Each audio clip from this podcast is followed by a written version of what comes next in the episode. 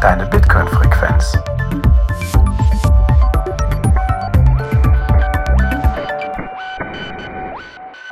Herzlich willkommen bei Notesignal Tech Boost. Heute mit Thorsten. Hi Thorsten. Hallo. Und wir haben den Joko eingeladen. Hi Joko. Moin Jungs. Moin moin. Ja, wir haben gedacht, wir äh, machen ganz spontan mal eine Folge zu einem Thema, das recht heiß geworden ist, äh, zumindest auf der äh, Entwicklerseite. Da gibt es einige heiße Diskussionen. Und zwar geht es um ARC Software. heute. oh Gott. Dazu machen wir auch noch eine Folge. Kommt später. Genau, und äh, darüber werden wir heute so ein bisschen reden. Man muss jetzt dazu sagen, dass ARC gerade erst vorgestellt wurde. Also das, ne, es gab jetzt irgendwie äh, zwei Konferenzen, auf denen äh, Burak das mal ein bisschen gezeigt hat und hat jetzt eine Webseite äh, aufgemacht, wo auch ein bisschen was beschrieben ist. Und genau, das haben wir uns angeschaut und versuchen jetzt mal so ein bisschen darüber zu sprechen, was wir denn verstanden haben. Denn ich glaube, also ich weiß nicht, wie es euch geht, könnt ihr gleich mal erzählen. Also mein Eindruck ist, es ist also es sind noch mehr Fragen aufgekommen, als eigentlich Antworten gegeben wurden. Äh, so interpretiere ich zumindest äh, die Diskussionen, die jetzt entstanden sind. Ich, ich finde es halt äh, deswegen interessant, weil es halt so als eierlegende Wollmilchsau verkauft wird irgendwie so. Also war jedenfalls so mein erster Eindruck. Ja. Und also es sagt, ja, wir lösen das ähm, Inbound Liquidity Problem von Lightning und die UX mhm. ist tausendmal besser und äh, man kann praktisch die UX und äh, Trust Assumptions von der On-Chain-Layer haben, aber halt als L2. Mhm. Und dass das halt irgendwie nicht funktioniert, das habe ich mir schon von vornherein irgendwie gedacht, also dass es da irgendwo einen Haken geben muss. Und äh, da habe ich mir ein bisschen genauer angeschaut und ein paar Punkte gibt's da schon, wo ich sagen würde, das ist vielleicht nicht ganz richtig oder ja. äh, da gibt's schon Haken, also andere Trade-offs.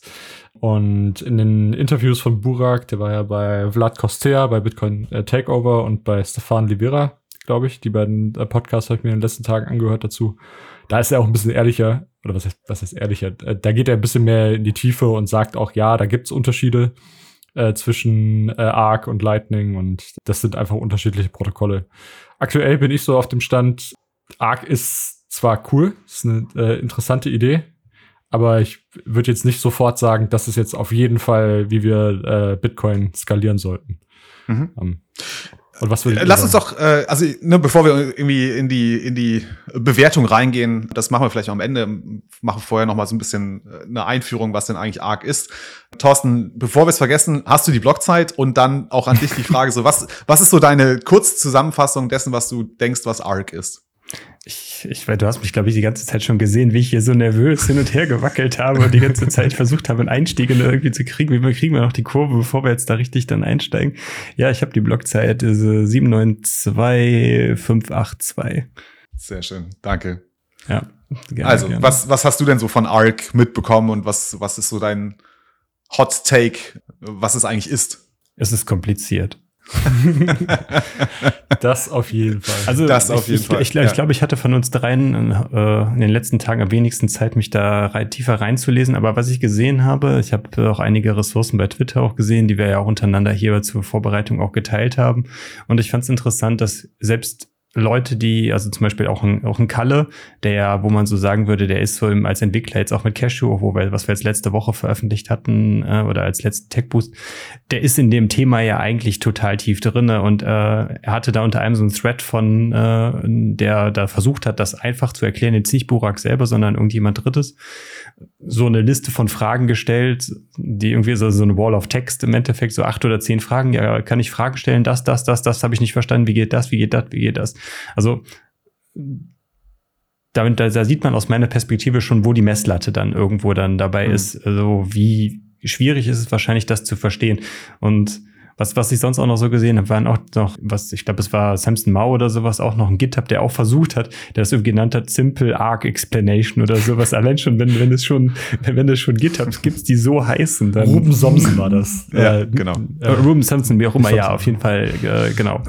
Da frage ich mich immer, weil Lightning war für mich am Anfang auch ultra schwierig zu verstehen und ich habe es auch immer noch nicht hundertprozentig mhm. verstanden, wie jetzt genau alles klein, das Kleinste bei Lightning funktioniert, aber so äh, die Basics von Lightning sind ja schon relativ einfach zu erklären. Da frage ich mich, liegt das einfach daran, dass wir halt viel mehr Zeit hatten, uns damit auseinanderzusetzen? Das wird wahrscheinlich auch ein Teil sein. Oder liegt es einfach daran, dass Lightning deutlich einfacheres äh, Protokoll ist? Oh, ist, glaube ich, eine Frage, die wir Stand jetzt noch nicht beantworten können. Ne? Also ja. ich würde aber erstmal Arc so viel Vertrauensvorschuss geben, dass man sagt, okay, ne, also ich glaube, dass Burak jetzt nicht an die Öffentlichkeit getreten ist, weil er irgendwie einfach eine fixe Idee hatte. Er macht auf mich auf jeden Fall den Eindruck, dass er sich da schon das sehr gut überlegt hat. Das muss jetzt wahrscheinlich auch im, so wie es halt bei Bitcoin ist, ne, im, im offenen Space muss das jetzt auch ein bisschen reifen. Da müssen jetzt die richtigen Fragen gestellt werden. Das muss auch mal dann implementiert werden. Da stellen sich dann sicherlich auch noch mal ganz andere Fragen, wie das denn wirklich umzusetzen ist. Äh, insofern ne, ich finde es okay, dass es im Moment noch schwierig zu verstehen ist. So, wenn es eine mhm. gute Lösung ist, glaube ich, werden wir irgendwann so Leute haben, die das A technisch in aller Tiefe wirklich verstehen, wie es implementiert ist und wie es umgesetzt ist, aber auch dann B Leute haben, die das, sag mal, einem breiteren Publikum verständlich machen können, auf einer abstrahierten Ebene, was da eigentlich passiert. Also wenn ich, wenn ich mal dürfte, äh, ich habe mir hier eine Definition von ARC aufgeschrieben, wie ich es, glaube ich, jemandem erklären würde, äh, der noch nie davon gehört hat. Mhm. Also ganz, ganz high level. Und zwar, äh, ich würde sagen, Arc ist eine E-Cache-Implementation, äh, die es dir erlaubt, ohne Vertrauen beizutreten und sie ohne Vertrauen zu verlassen. Und das Ganze funktioniert, weil der Arc Service Provider, also der Anbieter äh, dieses, dieser E-Cashment, durchgängig alle fünf Sekunden eine Transaktion macht, die alle intern getätigten äh, Zahlungen bündelt. Ist, ist wahrscheinlich auch falsch, aber so würde ich es beschreiben. Ja, das war ganz interessant, weil der äh, Thorsten, äh, kurz bevor du hier zu uns gestoßen bist, hatten Thorsten und ich ganz kurz uns unterhalten und Thorsten fühlte sich auch immer wieder an das äh, Thema E-Cash erinnert. Und ich glaube, mhm. es ist mhm. auch, es hat schon viele Analogien dazu. Aber ich finde deine Erklärung eigentlich schon sehr gut. Das wäre jetzt auch also nicht, dass ich das geschafft hätte, das selber runterzuschreiben, aber ich glaube, das würde jetzt auch meinen Kenntnisstand widerspiegeln. Ja, also bei eCash ist ja das äh, Problem immer, also bei ähm, Sachen wie jetzt Cashew oder äh, Fediment ist ja immer das Problem, dass du dem Mint-Betreiber vertrauen musst. Feddy äh, versucht das so ein bisschen äh, zu verbessern, indem man sagt, das ist halt äh, eine Federation, also sind halt mehrere Leute, die das betreiben und es müssen halt eine gewisse Anzahl an Leuten halt kompromittiert werden, um halt Geld zu klauen. Cashew ist halt kommt komplett zentralisiert, hat halt andere Anwendungsfälle. Und Arc sagt halt, okay, es gibt hier eine Möglichkeit, wie wir das ohne Vertrauen machen können, mehr oder weniger. Aber dafür müssen wir halt ganz, ganz viele On-Chain-Transaktionen machen. und äh, das da widerspricht er sich halt auch irgendwie ein paar Mal öfter in Podcasts, habe ich so das Gefühl. Er sagt zwar, ja, alle fünf Sekunden äh, eine, eine On-Chain-Transaktion mit mindestens einem Input und drei Outputs. Also alle fünf Sekunden. Und gleichzeitig sagt er aber, dass der On-Chain-Footprint klein ist. Und das hängt natürlich immer von der, von der, von der Scale ab. Also, ähm, wenn du jetzt 100.000 Leute in so einer, in so einem ASP, also so einer Arc eCash Mint hast, äh, dann sind das bestimmt keine hohen Transaktionskosten pro Person. Also wenn du die, wenn 100.000 Leute alle fünf Sekunden eine Transaktion zusammen machen müssen, dann la lassen sich die Transaktionsgebühren relativ gut teilen. Oder wenn es halt 10 Millionen mhm. sind. Aber wenn es halt nur 100 Leute sind, dann ist es halt irgendwie ganz schön teuer. Ja. Äh, wir, wir, müssen ein bisschen aufpassen, dass wir schon sehr tief in die Details reintauchen. Sorry. Ich würde ganz gern versuchen, nein, alles gut. Ich würde ganz gern versuchen, die Zuhörer noch mal so ein bisschen abzuholen und würde jetzt erstmal den Aufschlag damit machen, dass ich die, die Vereinfachung von Yoko noch weiter runterbreche und einfach sage, okay, was ist ARC? In ARC geht es darum, dass Alice ein sogenanntes Virtual Transaction Output, also ein VTXO, an Bob schickt. Und dafür braucht Alice halt die Hilfe von Charlie und Charlie ist dieser ARC Service Provider oder ASP oder ASP, wie es genannt wird. Das ist ganz vereinfacht. So, so habe ich mir das jetzt einfach mal ganz einfach runtergebrochen. So, das ist das, was wir haben. Das heißt, wir haben auf der einen Seite die User von ARC und wir haben eben diesen Service Provider, den ARC Service Provider ASP. Und ich glaube, wir, wir, sollten mal zumindest versuchen, ich weiß nicht, ob wir es in aller technischer Tiefe äh, können, aber wir sollten zumindest mal versuchen, zwei Dinge zu erklären, nämlich einmal, und ich glaube, das ist etwas einfacher, die Frage, wie entstehen diese VTXOs? Ähm, klingt ja schon nach UTXOs, ähm, ist auch mit dem verwandt. Und die zweite Frage ist, wie werden eben diese VTXOs dann versendet? Und da wird es dann äh, vielleicht komplex und vielleicht kriegen wir es auch nicht so ganz erklärt, aber zumindest mal können wir hinweisen, wo es denn, wo es denn hingeht. Genau, weiß nicht, Thorsten, magst du mal den Anfang, den Aufschlag machen? ich mache gerne das Einfachere, das, das Schwierige ja, könnt ihr genau. machen. Nein, äh, wir können ja mal gucken, wie weit wir kommen. Also genau, VUTXOs ist ja schon mal ein Konzept, was es jetzt in der Form on-chain einfach nicht gibt. Es gibt UTXOs, aber es gibt keine V. Heißt das VUTXOs oder VTXOs? VTXOs, aber es heißt Virtual Transaction Output. Okay, okay, das U fällt also weg. Alles klar, VTXOs. Ich glaube, vom Prinzip her kann man sich das schon so ein bisschen vorstellen. Das ist halt, wir, wir bewegen uns mit diesen VTXOs halt komplett, komplett off-chain. Das bedeutet, wir müssen irgendwie, so ähnlich wie es was bei Lightning machen, wie es zum Beispiel bei Liquid auch passiert. Das heißt, wir, wir müssen irgendwie echte UTXOs, die wir on-chain quasi diesem VSP hinterlegt haben, damit wir diese wie, wie heißt das, Up, upliften, glaube ich, so, so wird das genannt, das, dieser ja. Prozess, was im Endeffekt so wie, das ist wie so ein Pack-in. Das bedeutet also, wir, wir locken die echten UTXOs on-chain entweder in eine Multisig-Transaktion oder in eine Transaktion, die auf diesen Covenants basiert, was es aktuell im On-Chain noch nicht, noch nicht gibt, aber einfach um das mal einfacher zu halten. Im Endeffekt, wir locken diese UTXOs on-Chain fest und dafür stellt uns der ASP VTXOs zur Verfügung. Das heißt, genau. im Endeffekt wir kriegen dafür eine andere Art von Coin, die dann, mit der wir dann off-chain arbeiten können. Und, und ich glaube, diese VTXOs sind letztendlich nichts anderes als halt Coins in der Mint. Also ich glaube, das ist genau. wie bei ja. Cashew, dass du halt, an, aber anstatt dass du halt einen, einen Coin bekommst, also wer schon mal Cashew benutzt hat, weiß, dass es eigentlich nur kleine Textfiles sind, die man äh, hin und her schickt. Also du kannst diese VTXO ohne äh, der Mint vertrauen zu müssen oder dem ASP vertrauen zu müssen, wieder aus dieser Mint herausnehmen. Da hätte ich, hätte ich mal eine Frage. Ich habe das ein bisschen anders verstanden. Ich hatte nämlich auch am Anfang gedacht, dass man quasi initial, wenn man diese VTXO kreieren möchte, eine Transaktion macht, also ein UTXO an den Service Provider schickt und er, dieser Service Provider, einem dann VTXO gibt. Aber ich glaube, wenn ich es richtig verstehe, geht es darum, dass du mit Hilfe von Covenants, die ja nichts anderes sind, oder nichts, also die bedeuten, dass du die Ausgabebedingungen irgendwie einschränken kannst. Wie zum Beispiel, ne, also dieses UTXO kann bei der nächsten Transaktion nur an folgende Adresse, also eine weit gelistete Adresse geschickt werden. Sowas kannst du damit Covenants, kannst du sowas definieren. Und mein Verständnis war jetzt, dass sich ähm, ARC eben diese Covenants zunutze macht, um in der initialen Transaktion aus einem UTXO eine eine große Menge an VTXOs zu machen. Also ich bin mir nicht ganz sicher, wie an der Stelle zumindest wie der Service Provider, dieser ARC Service Provider, wie der da, damit reinspielt. Weil ich glaube, den braucht's dafür nicht. Es wäre ja auch komisch, wenn ich mein UTXO an den, an, an den äh, ARC Service Provider schicke, weil dann hatte ich das Trust-Verhältnis, das ich brauche, dass er mir das nämlich wieder zurückgibt, wenn ich äh, aus ARC wieder raus will. Ja, es kann sein, dass das äh, einfach über einem Atomic Swap oder sowas läuft. Also ich weiß, dass die Covenants auch noch für was anderes benutzt werden als für den Pack-In. Und zwar dafür, dass du halt innerhalb der Mint, wenn du, oder inner, ich sage jetzt immer Mint, aber es ist innerhalb dieser ARC, mhm. dieses ARC-Systems, ja, innerhalb dieses ASPs, halt Geld hin und her schicken kannst, ohne dass du online bist. Und zwar hast du ja immer das Problem, also wenn wir keine Covenants haben, und so hat es äh, Burak beschrieben, kannst du nicht offline receiven innerhalb der Mint. Und das heißt, dass du immer einen Server laufen haben musst, um etwas zu empfangen. Also praktisch, um dann irgendwie die Transaktion zu signieren, die du erhalten hast oder um das dann einzulösen.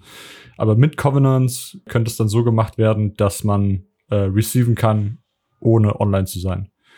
Okay. Dafür wird es auf jeden Fall benötigt. Ähm, beim Pack-In weiß ich ehrlich gesagt nicht, was das für eine Rolle spielt da. Vielleicht müssen wir da noch mal ein bisschen Hintergrund schaffen, was diese Covenants sind und äh, das die Covenants in dem Konzept, so wie es jetzt aktuell vorgestellt wurde, Voraussetzungen sind, dass, dass dieses ARC-System, wie es idealerweise laufen sollte, funktioniert. Also das sind, äh, diese Covenants sind, ich weiß was die, nicht genau, was die deutsche Übersetzung dafür, aber irgendwo hatte ich es gelesen. Äh, weiß das gerade jemand?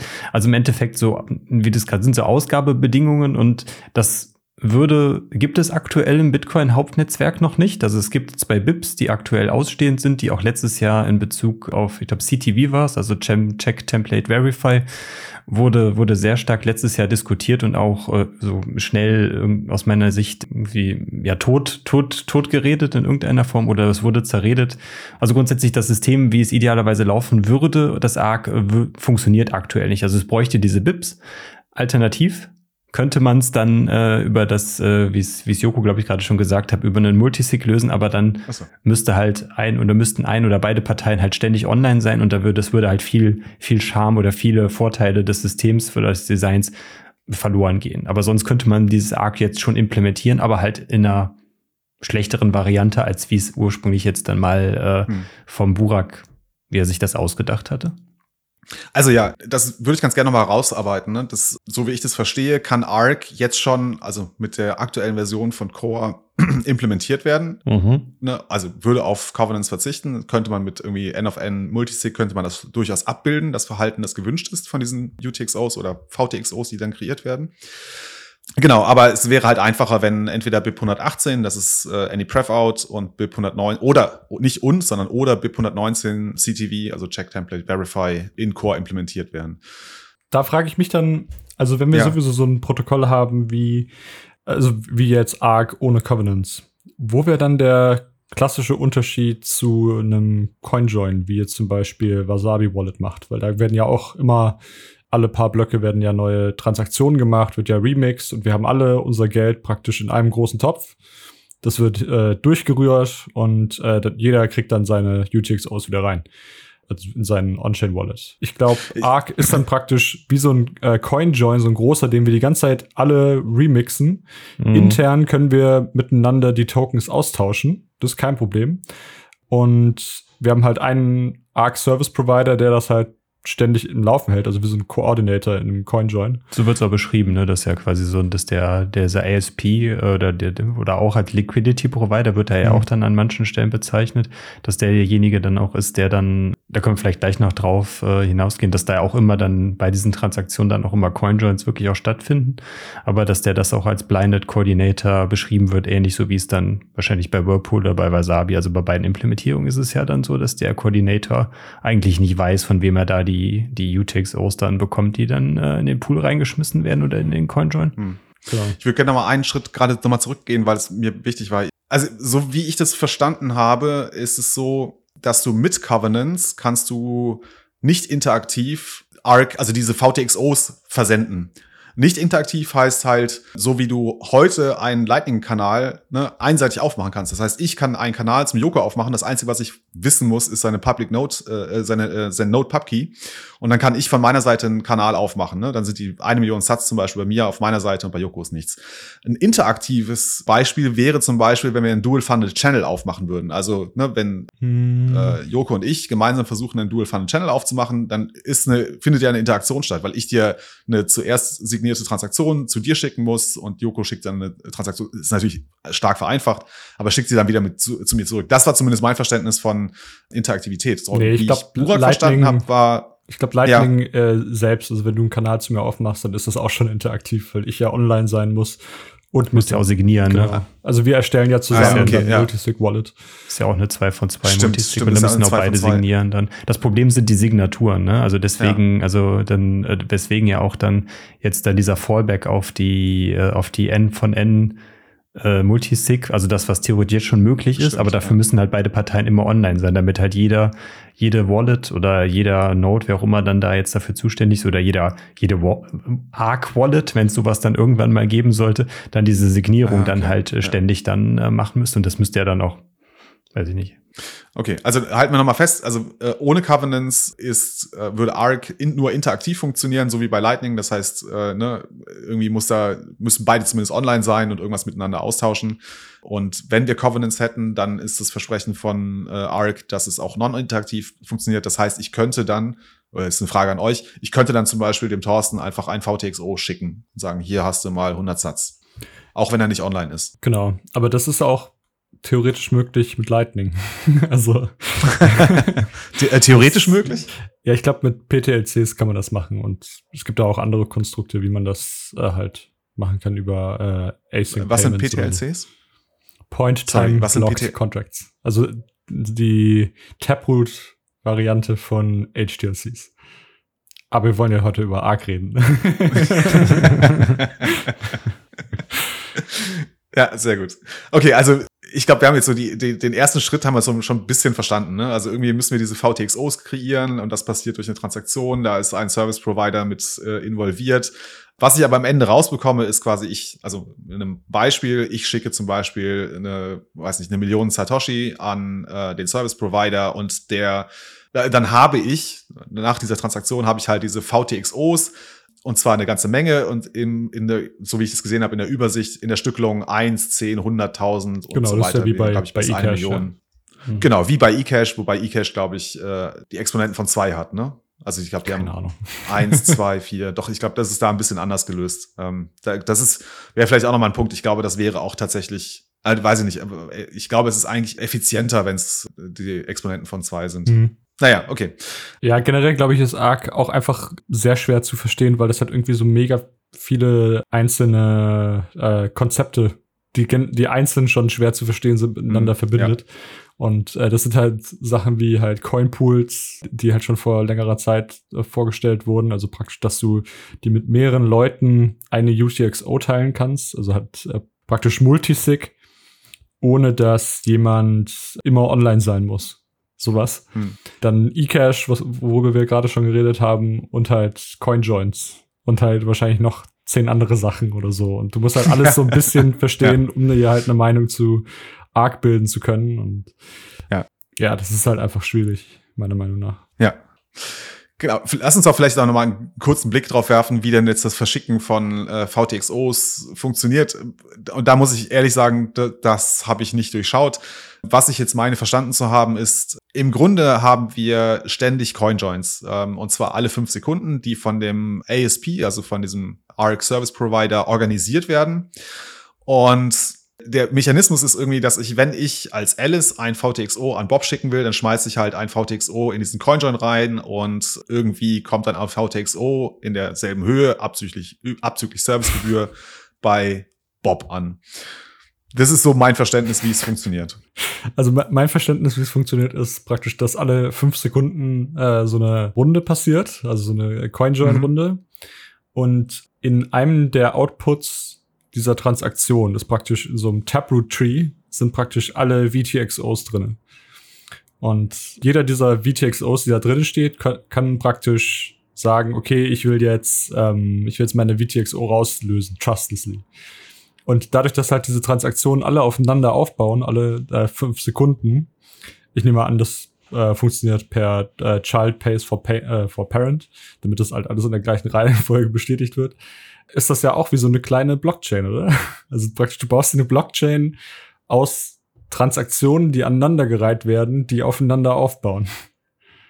Ich glaube, du bist da schon einen Schritt weiter, oder? Also, also es gibt ja irgendwo gibt's ja den On-Chain-Transaktionen. So, die On-Chain-Transaktion findet natürlich statt, wenn der nächste Block stattfindet. Aber es ist natürlich möglich, dass äh, die, die Transaktionen, den Kopf. die Transaktionen passieren alle fünf Sekunden. Genau. Du hast Nein, was ich meinte, ähm, also bis, die, bis dieser Coinjoin, der muss ja auch irgendwann on-chain gehen, oder? Nee, nicht? der Coinjoin selber oder? bleibt, glaube ich, in, der bleibt off-chain. Aber wir haben trotzdem immer ein Fußabdruck on-chain, der dann den, den, äh, den Change oder sowas dann oder irgend, irgendein Teil auf jeden Fall aus diesem AS, von diesem ASP wird dann trotzdem immer wieder on-chain auch verankert. Genau, für, äh, alle fünf Sekunden wird praktisch ja. der Status der Transaktion wird in die Blockchain geschrieben über einen Taproot-Output, so wie ich das verstanden okay. habe. Mhm. Ja. Über halt so ein also, Merkle Tree. Äh, also ich bin da äh, komplett raus. Ich habe es echt nicht mehr durchschaut. Das war mir zu komplex. Aber ich weiß nicht, kannst du es vielleicht noch mal versuchen zu erklären, Joko? Also, also hol mich mal ab. ich habe es noch nicht verstanden. Nee, wir probieren es. Ne? Also Kein Stress, wenn es nicht geht, dann geht's du, nicht. Du hast halt einfach äh, jede fünf Sekunden ist eine Transaktion.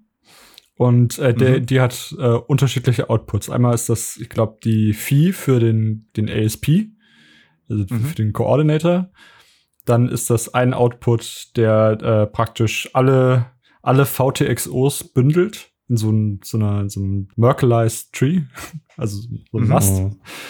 Da, da stehen halt einfach in so, wie, wie, wie in so einem äh, Baum. Das ist eigentlich nur ein Key, der dann aber in, auf zwei, vier und so weiter äh, Äste verzweigt. Und da stehen halt, glaube ich, alle VTXOs drinne. Und jeder dieser VTXOs kann sagen, äh, also jeder dieser VTXOs ist eigentlich eine Ausgabebedingung. Soweit ich es verstanden habe jetzt. Kann auch komplett falsch sein. Und der ASP, äh, glaube ich, der gibt ja auch noch äh, VTXOs auch noch mit rein, um da quasi noch mehr Anonymität reinzubringen oder sowas in diesen CoinJoin, dass er da selber dann auch noch äh, Gelder mit einlegt in diese Runde. Ja, das ist auch noch eine Frage, die ich noch nicht ganz beantworten mhm. konnte. Wo genau passiert ist dieser äh, CoinJoin? Weil du hast ja bei Taproot mhm. den Umstand, dass du eigentlich die äh, diesen ganzen Baum musst du eigentlich gar nicht revealen, sondern eigentlich nur, wenn mhm. du es dann wieder über den über eine dieser Ausgabebedingungen praktisch wieder ausgeben willst. Aber da bin ich ja gerade überfragt. Also ja, das geht aber auch schon wieder viel zu sehr ins Detail. Das eigentlich Wichtige ist, ja. dass du praktisch, du hast einen Arc Service Provider, der ist praktisch wie ein äh, Lightning Service Provider, also sowas wie Phoenix Wallet für dein Phoenix Wallet oder Breeze für dein Breeze Wallet, hat der dir einfach Liquidität gibt. Und innerhalb, also wenn du innerhalb dieser Mint Geld verschicken willst, dann läuft das wie so ein eCash. Aber du kannst jederzeit raus und rein, wie du möchtest, über On-Chain-Transaktionen. Und äh, insofern, rein theoretisch, ist das natürlich sicherer als jetzt so eine Fedimint oder eine normale eCash-Mint. Aber du musst halt damit leben, dass halt alle fünf Sekunden eine Transaktion passiert und die muss halt irgendjemand zahlen. Und äh, das sind halt die Leute, die halt ihr Geld in dieser, in diesem ASP parken. Das heißt, letztendlich mhm. musst du eigentlich Miete dafür zahlen, dass du in dieser Mint dein Geld hast. Und gleichzeitig sind natürlich die Liquiditätsanforderungen für diesen ASP gigantisch. Ja. Also der, der muss ja. halt, und Burat hat, hat es so erklärt, der muss für vier Wochen, also das komplette Transaktionsvolumen, was du in vier Wochen hast, muss der praktisch bereithalten können. Und äh, das ist halt einfach super viel Geld. Und dadurch, dass sie, dass du halt so einen großen On-Chain-Footprint hast, äh, kannst halt maximal auf der Welt irgendwie 30 äh, Mints geben, also 30 ASPs nur geben. Und äh, das werden dann halt irgendwelche riesigen Firmen oder würden irgendwelche riesigen Firmen sein, die halt Milliarden an Kohle mal eben rumliegen haben und darauf davon Geld verdienen wollen. Mhm. Und das ist halt auch so ein, mhm. einer meiner Kritikpunkte äh, an dem ganzen System. Es wäre halt ultra zentralisiert, aber in Anführungszeichen äh, sicher, weil du ja jederzeit dein Geld wieder rausnehmen kannst. Äh, trustlessly.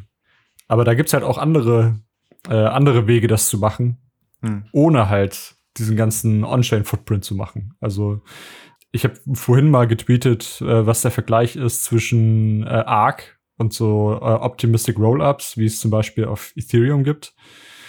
Und die sehen, die sehen sich relativ ähnlich. Ganz kurz, ja? kann ich, kannst, kann ich kurz einhaken? Kannst Klar. du das er kurz erklären, was Optimistic Rollups sind? Nee, so Stichwort das, das, deswegen habe ich.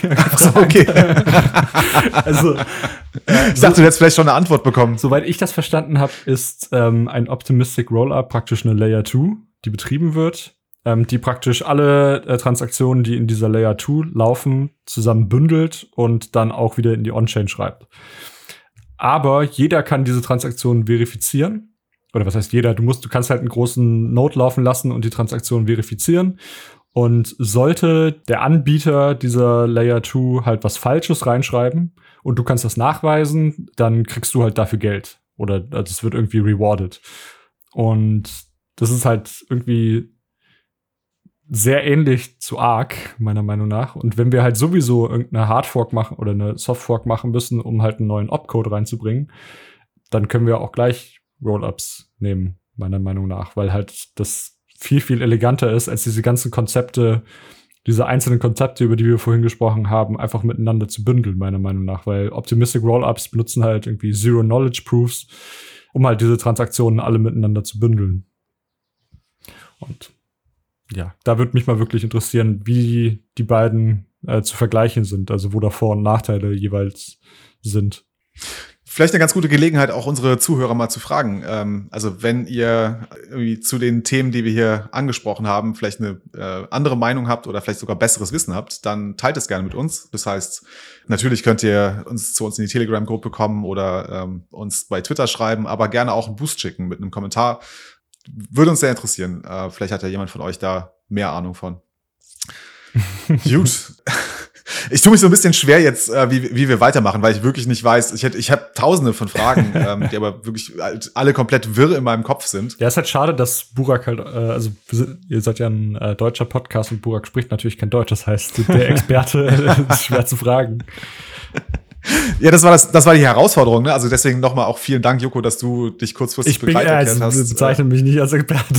nein, nein, das wollte ich eben, genau das wollte ich jetzt sagen. Ne? Also dass du es auch darum gebetet, gebeten hast, dass wir dich nicht als Experten einladen, sondern ne, einfach als Freund des Podcasts, äh, der sich auch schon ein bisschen damit beschäftigt hat, haben wir gedacht, okay, komm, wir reden mal drüber. Denn das Problem ist, ich glaube, außer Burak gibt es keinen Experten hm, zu. ARC auf der ganzen Welt. Nee. Ähm, die müssen sich erst noch ausbilden. Absolut. Genau. Ja, ja also äh, insgesamt ist so mein Takeaway aktuell äh, Lightning Service Provider, wie wir sie jetzt schon haben, äh, halt mit irgendwie Phoenix oder Breeze oder anderen.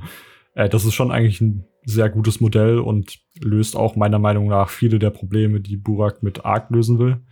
Hm. Aber klar, ist immer gut, äh, sich irgendwie damit zu beschäftigen, was halt irgendwie vielleicht mal in 10, 20 Jahren gebraucht wird. Hm. Ansonsten, ich, ich hatte. Ja, also äh, ja, du, mach du, Thorsten. Nee, also das wäre jetzt ein, komplett anderes Thema jetzt gewesen. Sonst hätte ich jetzt noch was zu dem, zu dem, zu dem Punkt, was du eben sagtest mit On-Chain Footprint, äh, was auch noch so ein bisschen dahin geht. Wir haben, es gibt ja auch bei, bei den eCash-Systemen, also bei Cashew, also bei Cashew zum Beispiel in dem Fall ist es ja so, es gibt die Tokens in dem Fall heißen sie, bei, bei Cashew heißen sie ja Token, die gibt es dann immer nur in bestimmten Denominierungen, also in ein, zwei, vier, acht, also quasi immer zum, zu, zum Faktor zwei oder zur dass wir da dann äh, einfach um, dass, äh, dass die Denominierung da dann gleich groß ist, damit dann halt äh, der die Mint oder in dem Fall ja dann der ASP dann äh, nicht unbedingt erkennen kann, von wem jetzt dann so einen 365.200, also so wie so eine richtig mhm. ungerade Zahl dann äh, als, als als Token dann halt kommt, womit er dann erkennen kann, okay, den habe ich schon mal ausgegeben. Und das gleiche gibt's bei, bei den ASP jetzt hier bei Arc in dem Konzept halt auch nur, dass es hier dann äh, in dem Fall 1, 10, 100.000 10.000, 100.000 bis zu eine Million Satz geht. Also größer gehen werden diese VTXOs nicht. Und das finde ich interessant. Und gerade bei den niedrigeren, äh, da sieht man dann auch wieder das Thema, was du gerade sagtest mit diesem On-Chain-Footprint. Da werden nämlich für die, für die Einsatz, für die 10-Satz und für die 100-Satz VTXOs wird immer intern ein Dust quasi Padding hinzugefügt, damit die, damit diese VTXOs größer sind als das Dust Limit, was ja irgendwie aktuell bei 600 äh, oder 560, also irgendwie so einen bestimmten Betrag. Also mit Dust ist ja, sind ja diese kleinen Mini-On-Chain-Transaktionen, die, glaube ich, ab einer bestimmten Schwellwert, wenn die unterschreitet werden, von Bitcoin Core ignoriert werden und einfach gar nicht, gar nicht dann, äh, dann mit, mit weiter das, verarbeitet werden. Das sind halt Transaktionen, die kleiner sind als die Transaktionsfee. Genau. Ich, die aktuell genau. aufgerufen wird. Ja, also das UTXO ist kleiner als die Transaktionsfee wäre. Ne? Genau. Deswegen gibt es da dieses sogenannte Dust Limit und alles, was da drunter fällt. Aber das ist natürlich interessant, weil das heißt ja eigentlich, dass du, wenn du dir, äh, sagen wir mal, eine Million Satoshis als äh, VTXOs anlegen willst, musst du ja Nee, obwohl muss man dann zwangsweise auch einen höheren Betrag einzahlen? Also hier, es gibt, es gibt hier an dem, äh, auf dem auf der Seite von dem Projekt in irgendeiner Form gibt es so eine schöne Tabelle, wo halt diese äh, sechs beziehungsweise sieben unterschiedlichen äh, Demonomierungen angezeigt werden. Da wird auch immer angezeigt, mhm. dass äh, es quasi für diese Weiterleitung eine Fee von 210 Satz gibt bei den kleineren Einheiten. Bei den größeren, die kein Dust Limit mehr haben, sind es 170 Satz. Und äh, wie gesagt, für den 1, 10 und 100 Satz gibt's dann immer noch so ein äh, Dust-Padding von 450 Satz, damit wir halt einfach über dieses Dust-Limit in irgendeiner Form dann, äh, dann halt rüberkommen. Und da sieht man dann im Endeffekt auch, dass selbst wenn ich nur ein, ein SAT V UTX, nee, VTXO, schwieriges Wort, äh, senden will, muss ich trotzdem in dem Fall jetzt 661 Satz bereitstellen.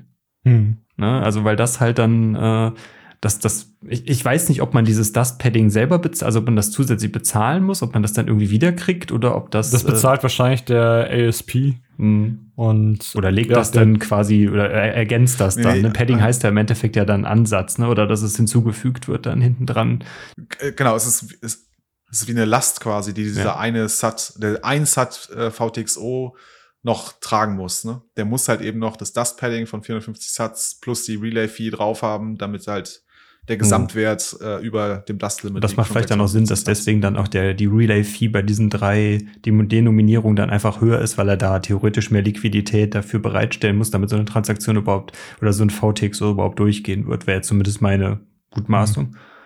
Also mein Verständnis war jetzt hier eher, dass du, also gerade für diese kleinen Tokens mhm. ja, mehr Liquidität binden musst. Also ich als User von ARC, es geht gar nicht, ich glaube, das ist nicht äh, Kosten, die beim nicht, also nicht Kosten, ist nicht Last, die beim Service Provider liegt. So ist zumindest jetzt mein Verständnis zurzeit. Ja, kann, kann auch sein. dass einfach, wenn du praktisch 700 Set einbindest oder also upliftest, ja, ja. Äh, dann kriegst du halt vielleicht nur irgendwie 100 Set gut geschrieben oder so. Mhm. Es mhm. kann sein, dass das so ist. Ja, genau, sowas, ne? Das, oder umgekehrt, ne? Du willst 700 Satz irgendwie äh, liften, dann musst du aber, sagen wir, 1200 Satz oder so äh, hm. zahlen. Hm. Oder also äh, nicht zahlen, sondern einlegen. So ist es ja, weil du kriegst es ja, weil es ja trustless ist, kannst du es ja jederzeit wieder on-chain redeemen und äh, kriegst es dann auch vollständig zurück. Ja, ne? generell. Abzüglich. Ja. Generell frage ich ja. mich aber auch, also Bitcoin ist ja eigentlich dafür gebaut, dass wir keine Single Point of Failures haben. Also das ist ja das äh, der gesamte äh, Gedanke hinter äh, Dezentralisierung. Diese ganzen Probleme, die es halt halt dann gibt, wenn man einen großen irgendwie ASP hat, der halt irgendwie für 20 Prozent aller Transaktionen verantwortlich ist, sind ja nicht irgendwie gefährdet von irgendwie DDoS-Attacken und so weiter oder äh, Softwarefehlern. Also das, das sind dann auch irgendwie Fragen, die ich mir dann stelle.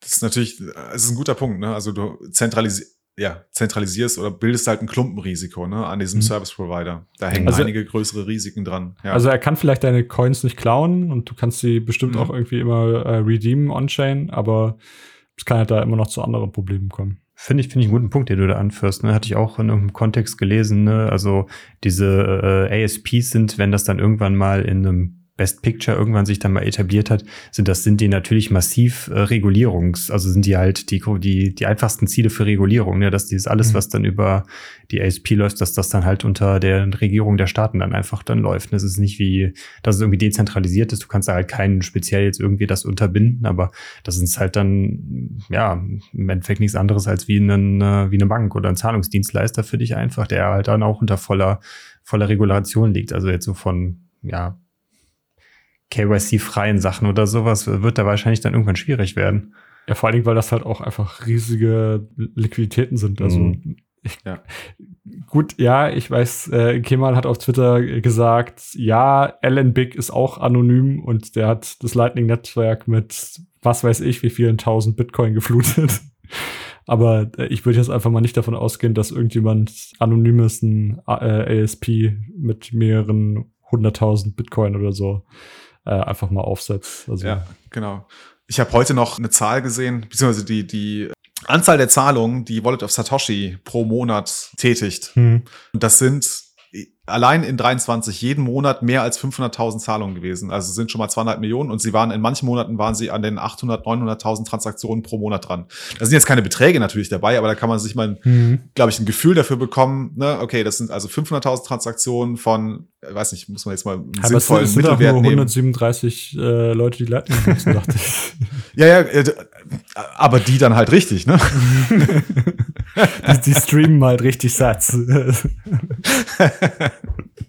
Wobei man ja. natürlich da auch dann wieder differenzieren muss, sind das Transaktionen, die nur bei Wallet of Satoshi intern verlaufen oder verlassen die wirklich dann auch die äh, Lightning Notes von Wallet of Satoshi und wandern woanders halt hin. Da hat man natürlich, wenn es nur ein Datenbankeintrag bei Wallet of Satoshi ist, ist es im Endeffekt scheißegal.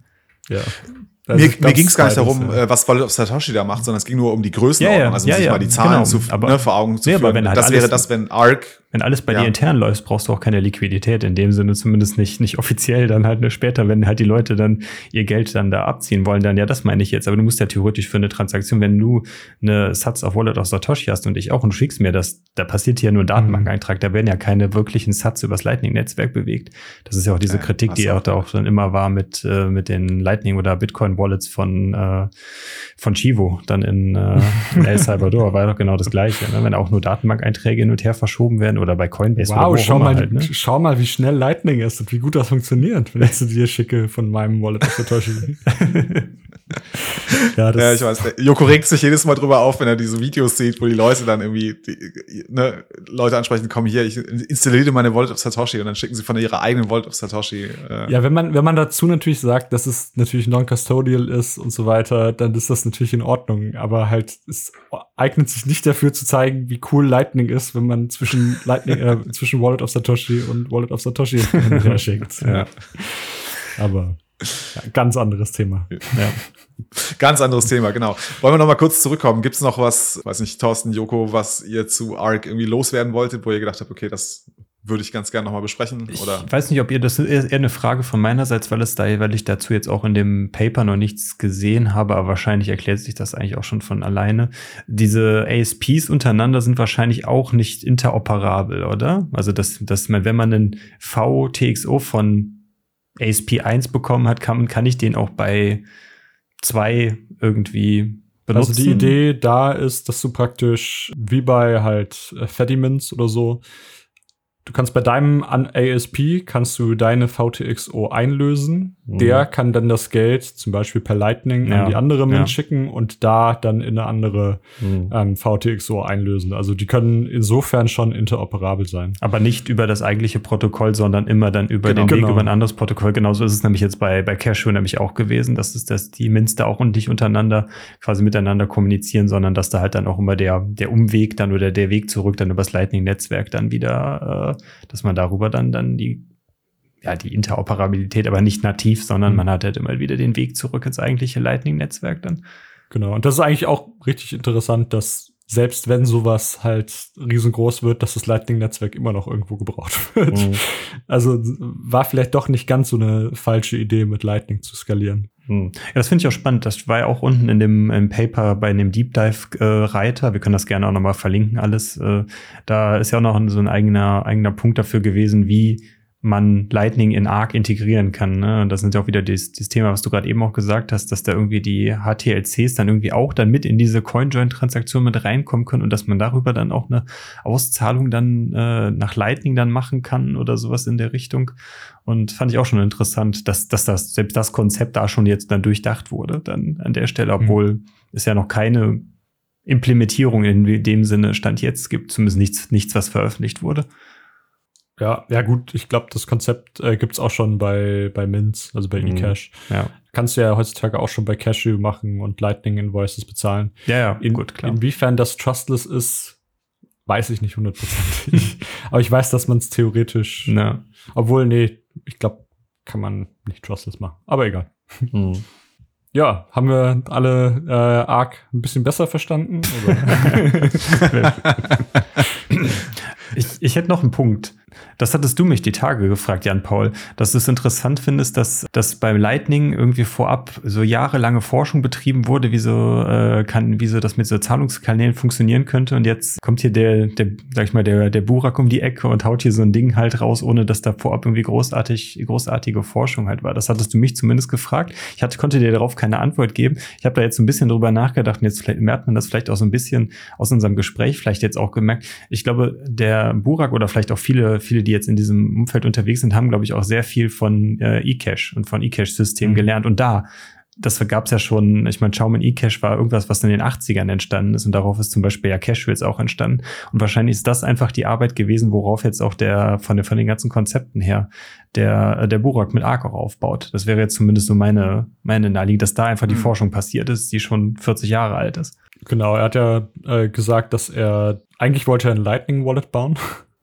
Und genau. äh, er meinte dann, ja, also schon vor zwei Jahren oder so, und seit zwei Jahren hat er, oder seit einem Jahr, glaube ich, hat er an Arc selbst gearbeitet. Äh, und er meinte halt, dass das irgendwie so sein, die Kulmination seiner Forschung ist. und mhm, dann, ja. Also ich, ich glaube schon, dass er da lange dran gearbeitet hat und äh, dass es da auch Forschung gab und das wird auch noch weitere Forschung brauchen, bis das irgendwie brauchbar ist. Mhm. Ja. Ja, es war halt so irgendwie die Frage, die sich äh, mir einfach stellte, ne, weil ich mich daran erinnerte, dass bei Lightning gab es ja, also das bekannterweise das, das erste Paper dazu von, wie heißt die, Touch und Druja und äh, ich, ich komme nicht, ich krieg die Namen nicht zusammen, ne, die quasi parallel mit äh, Christian Decker ähm, äh, diese bidirektionalen Zahlungskanäle äh, beschrieben haben in einem akademischen Papier, wo sie jahrelang dran gearbeitet haben. Mhm. Und dann hat's ja auch noch mal also bis die Spezifikation fertig war und die erste Implementierung da war und sich die verschiedenen Implementierungen dann auf äh, diesen Bolt-Prozess geeinigt hatten, hat das ja auch ein paar Jahre gedauert. Genau, also das hat halt wirklich einfach lange Zeit gedauert und jetzt kam halt irgendwie Arc für mich quasi aus dem Boden geschossen. Ne? Auf einmal war es da und ich habe mich gewundert, dass da jetzt irgendwie nur eine Person dahinter steckt, Genau, aber ich glaube, ihr habt da durchaus recht. Ne? Also es baut wahrscheinlich auf jahrelanger Arbeit in den Bereichen eCash und Sidechains und äh, ich weiß nicht, was dann auch für Themen. Genau, ne? also auch die Arbeit in Covenants, das ist da wohl auch alles reingeflossen. Mhm. Ja, ja, genau. Genau, CoinJoin ist auch ein wichtiges Thema und das ist ja auch da ein äh, elementarer Part davon. Das ist ja auch noch was, äh, was jetzt auch schon seit zehn, zwölf Jahren irgendwie, ich glaube, die erste CoinJoin-Implementierung war auch irgendwie so 2011, 12 irgendwie, dass da äh, sich das da irgendjemand überlegt hat in der Form und ja, ne, das ist halt auch wieder so ein bisschen wie Satoshi, der auch die Teile, die, die es schon gab, genommen hat und die zusammengefügt und hat da halt was anderes aus. Ist vielleicht jetzt ein bisschen übertrieben, Burak mit Satoshi zu vergleichen, ne? aber vom Prinzip her ist es ja schon das, ne? Hm. Ja, also ich, ich glaube auch, dass es äh, sehr interessant ist, aber dass es halt auch, auch Nachteile hat. Also ich würde jetzt nicht sofort alles umkrempeln und sagen, scheiß auf Lightning, ab jetzt sofort alles arg. Sondern ähm, ja, lass uns, lass uns mal abwarten und darüber diskutieren. Und vielleicht ermöglichen ja Covenants auch noch was viel Geileres letztendlich. Also vielleicht äh, gibt es auch noch bessere Sachen als Arc. Und ja, ich glaube nicht, dass Lightning äh, in der nächsten Zeit obsolet wird. Und selbst mit Arc bleibt ja äh, Lightning auch noch da für halt diese Interoperabilität zwischen den Mints. Ja. Und ähm, interessante Zeiten. Genau. Mhm.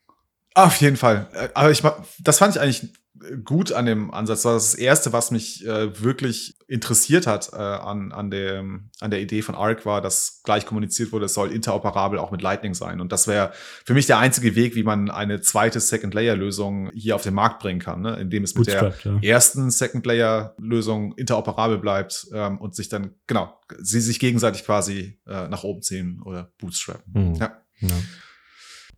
Cool. Ja, Jungs. Ich glaube, lassen wir es doch dabei, oder? Dann äh, Vielen ja, Dank, Joko, dass du da können am Start ja ein paar Monaten ja? noch mal ein Update machen und schauen, ob wir es besser verstanden haben.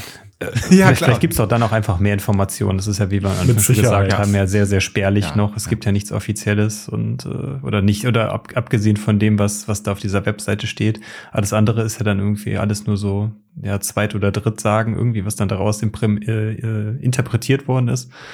Ja. Also genau, aber das hat der Burak ja auch ziemlich klar gesagt. Ne? Der arbeitet jetzt primär an der Spezifikation und ich glaube, wenn das ausreichend fortgeschritten ist, dann werden sie auch so weiter in die Implementierung einsteigen. Ähm, also da äh, wird noch einige Zeit ins Land gehen und einige Diskussionen werden noch dazu geführt werden und es wird sicherlich auch noch mal mehr Ausführungen geben. Ja. Aber wir wollten euch zumindest mal einmal kurz versuchen weiterzuhelfen, was wir jetzt bisher unter ARC verstanden haben. Noch nicht ist, noch ist es nicht so viel, aber Joko, du bist natürlich immer gerne eingeladen, wenn wir nochmal über ARC sprechen wollen. Dann äh, sagst du Bescheid oder wir melden uns bei dir. Sehr gern. Ja, cool. Dann würde ich sagen, vielen Dank euch beiden. Dann bleibt mir nur zu sagen, focus on the signal, not on the noise. Ciao, ciao. Danke, ciao. Ciao.